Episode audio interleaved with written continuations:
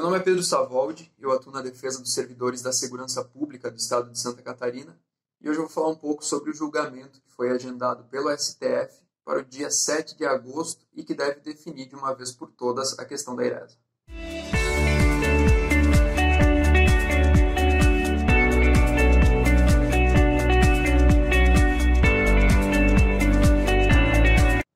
Tribunal Federal colocou em pauta para o dia 7 de agosto de 2020 o julgamento da ação direta de inconstitucionalidade que foi ajuizada pelo Cobrapol, a Confederação Brasileira de Trabalhadores Policiais Civis, que questiona a validade da lei que instituiu o subsídio como forma de remuneração dos policiais, bombeiros e demais agentes da segurança pública estadual. Os pontos principais dessa discussão são justamente o recebimento da verba chamada IRESA,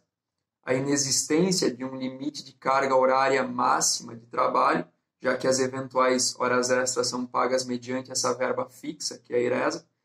e também questiona o fato de que essa verba não é paga durante os afastamentos dos servidores. Como a gente já comentou em alguns vídeos anteriores, que os links a gente colocou aqui na descrição desse vídeo, de uma forma bem resumida, a IRESA pode ser definida como uma indenização que é paga aos servidores da segurança pública estadual como uma verba fixa que substituiu o recebimento de outras verbas antigas que foram extintas, como, por exemplo, as horas extras, o adicional noturno e o estímulo operacional. A principal diferença é que, enquanto essas verbas antigas variavam de um mês para o outro, conforme você trabalhava mais ou menos, a ERESA é uma forma de remunerar esse trabalho noturno, esse trabalho extraordinário, com um valor fixo, que equivale hoje a aproximadamente 20% do valor do subsídio desses agentes. O grande problema é que a mesma lei que criou a ERESA também determinou que a remuneração desses servidores deve ser feita mediante subsídio, que é a remuneração em parcela única. É um pouco confuso, mas resumidamente a gente pode dizer que o pagamento do subsídio não permite que haja o pagamento de outras verbas remuneratórias, somente o subsídio. Então, esse pagamento, ao invés de ser composto por várias verbas separadas, passa a ser composto por apenas uma verba que remunera todo o serviço, que é o subsídio.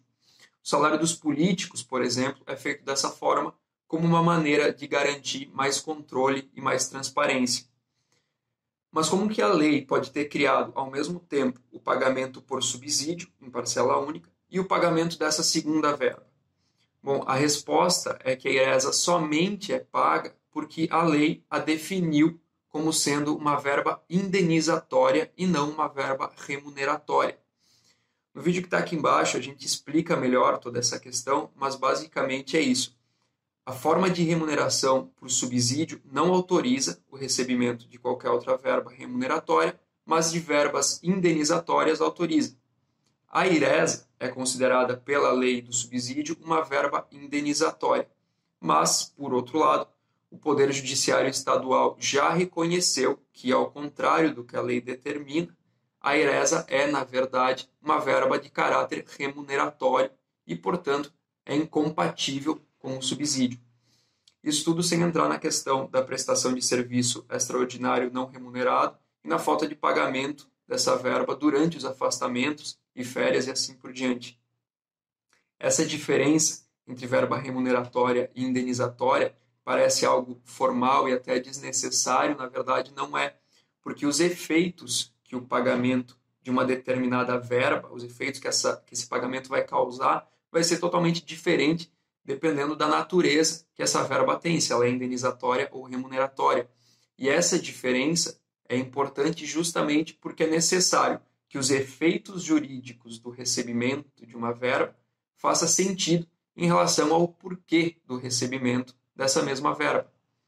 Então, se você está recebendo um determinado valor como remuneração por um serviço prestado, esse valor é uma verba remuneratória. Mas se você recebe um valor como uma forma de reparar um prejuízo que você teve, ela é uma verba indenizatória.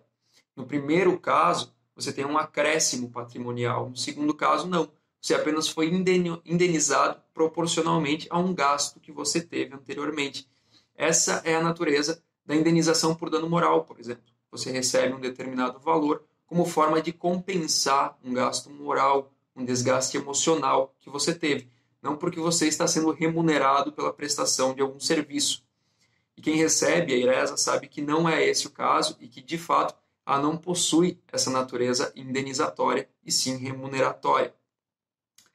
Caso o STF confirme que ela constitui uma verba remuneratória, consequentemente, um dos efeitos possíveis é que ela tenha que ser paga durante os períodos de afastamento, de licenças, de férias e várias outras situações em que hoje ela não é paga aos servidores e os servidores terão direito a cobrar esses valores retroativamente referente aos últimos cinco anos de trabalho onde esse valor não foi recebido.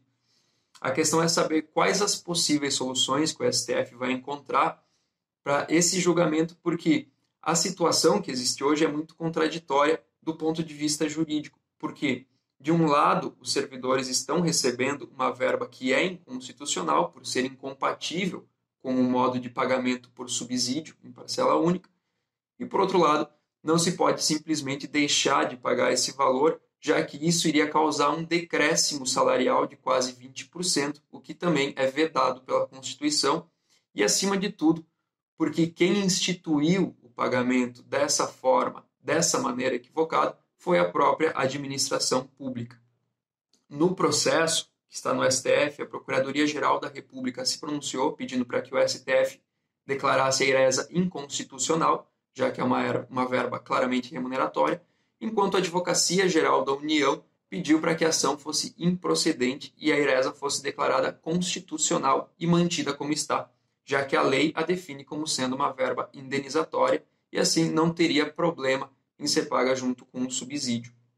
De qualquer modo, o posicionamento de nenhuma das duas entidades apresenta uma solução de fato para isso, já que tanto a manutenção da IRESA como ela está como também a declaração da sua inconstitucionalidade e a retirada da IRESA não iria resolver a questão por uma série de fatores, principalmente no que diz respeito aos valores que deixaram de ser pagos aos servidores. A relatoria do processo é da ministra Carmen Lúcia e o julgamento, que foi marcado para agosto de 2020, será virtual por causa da pandemia do Covid-19.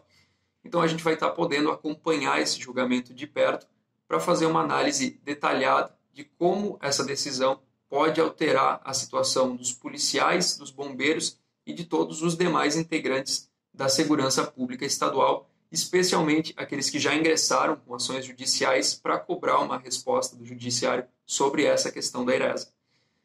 Então, se você tem alguma dúvida ou sugestão, deixe seu comentário aqui embaixo, se inscreva no nosso canal e ative as notificações para ficar por dentro das novidades sobre esse assunto e outros que podem influenciar nos direitos dos servidores da segurança pública do Estado de Santa Catarina. Até o próximo vídeo.